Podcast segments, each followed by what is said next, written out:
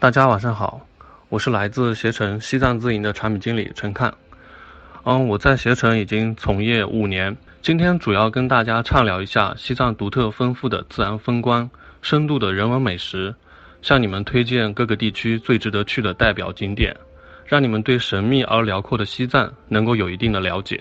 西藏自治区位于中华人民共和国西南部，总面积。达一百二十万平方公里，约占中国整体的陆地总面积的八分之一，在中国的各省区中仅次于新疆，啊位居第二，相当于欧洲的英国、法国、德国、荷兰和卢森堡五个国家的面积总和。北面呢是跟新疆和青海省相邻，东面和东南面是同云南省和四川省接壤，南部的话。就从东而西，就与缅甸、印度、不丹、尼泊尔等国家以及克什米尔地区毗邻，国境边境也是非常长的，高达三千八百四十二公里。西藏的气候由于地形、地貌和大气环流的影响，独特而且复复杂多样。气候总体上具有西北严寒干燥，东南温暖湿润的特点。藏南和藏北的气候差异非常大，因为藏南它的谷地受到印度洋暖湿气流的影响，所以相对来说温和多雨。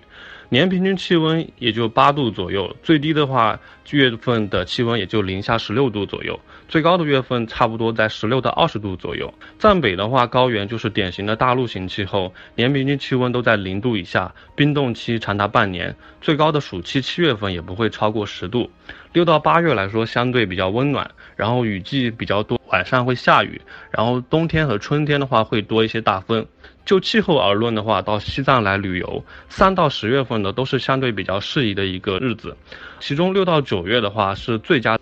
西藏是中国太阳辐射能最多的地方，比同纬度的平原地区多一倍的至三分之一，日照时间也是全国最长的。与中国内地相比，西藏多数地区气温偏低，拉萨和日喀则的年平均气温相对近纬度的重庆啊、成都、上海等会低十到十五度。阿里地区海拔五千米以上的地方，在暑期的八月份，白天的气温也仅有十几度左右，到夜间的气温却会降降至零度以下。